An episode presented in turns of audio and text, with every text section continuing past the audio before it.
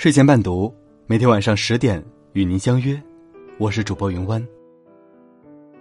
今天想与大家分享的内容是：越穷的人越胖。作者周冲。如果喜欢这篇文章，不妨在文末点个赞。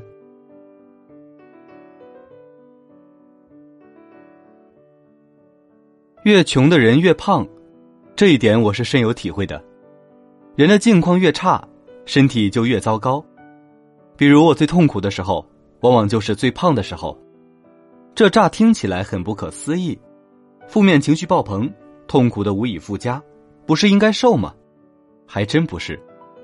当你长期处于自我贬损、自我嫌弃之中，幸福感奇缺，你就会渴望食物来安慰自己，吃一点不够，非得恶狠狠的吃，吃到肚子撑的难受，才能平复那种深切的空洞和汹涌的恨意。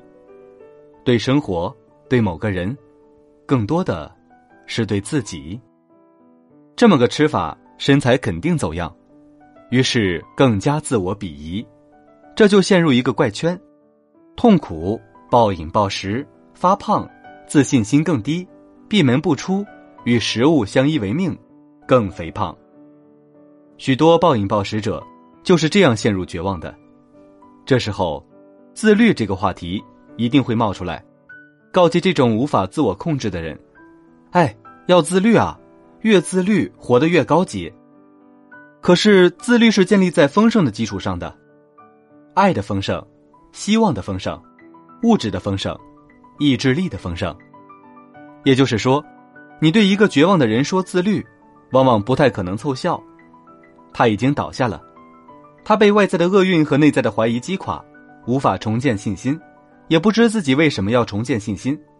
这时候，别人旁边喊口号，挥大棒。跳大神都无济于事。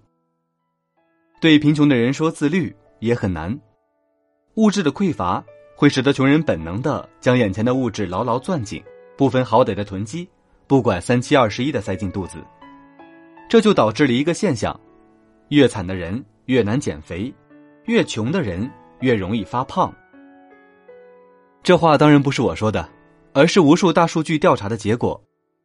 中国卫计委发布的。中国居民营养与慢性病状况报告显示，全国十八岁及以上的成人超重率为百分之三十点一，肥胖率为百分之十一点九，超重肥胖增长幅度都高于发达国家。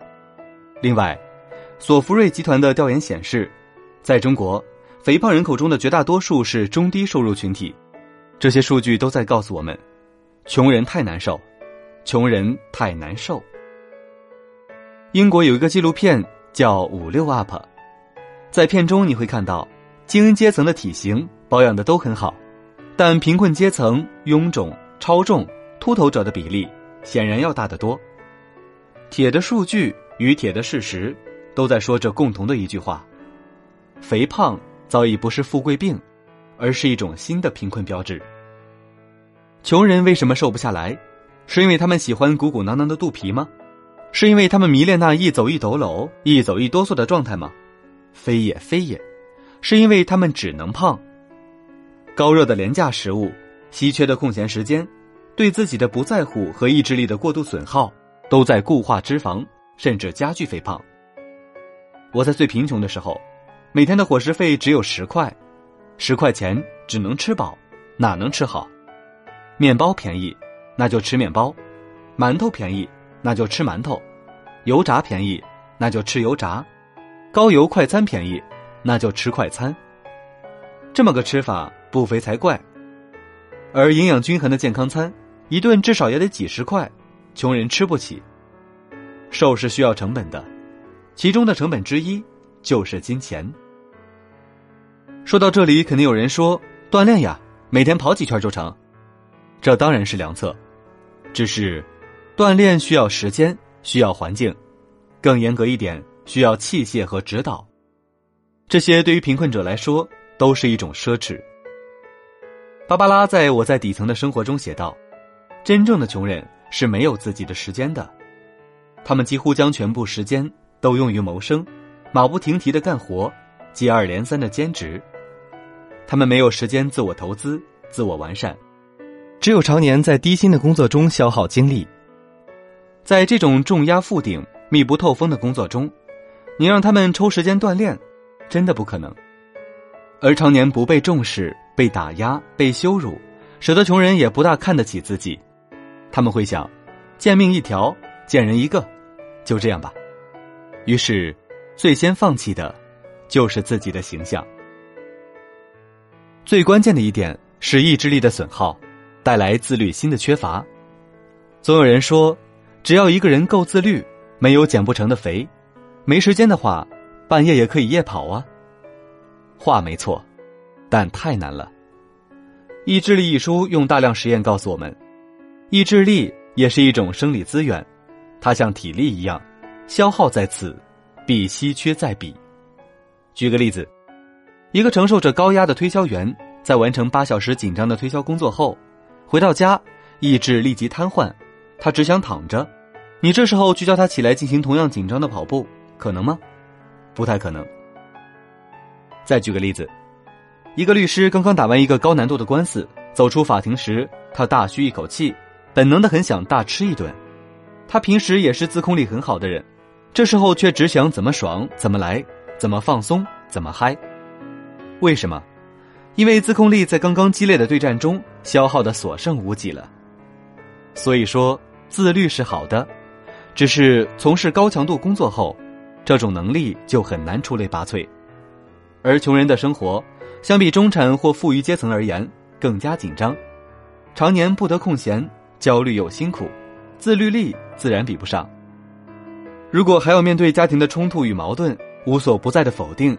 你让他们用大量金钱、时间和精力去减肥，未免太苛刻了。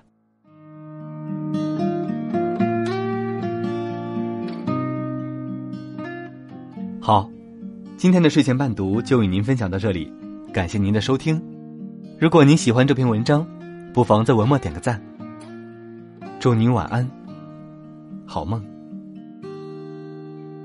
当夕阳照亮了肩膀。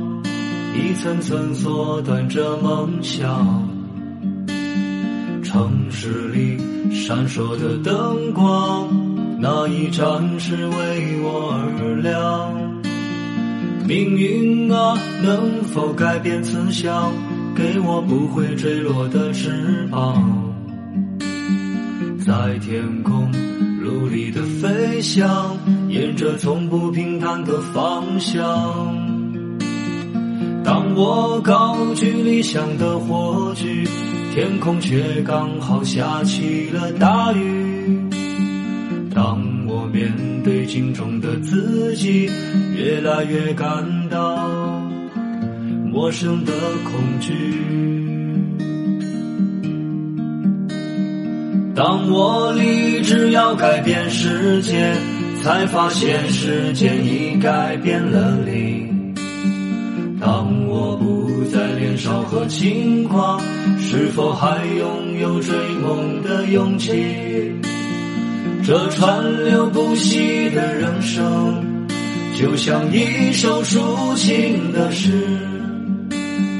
曾经写下千言万语，最后还是一张白纸。当所有都随风而逝。心中留下一把尺，量一量经过的青春，问一声，到底值不值？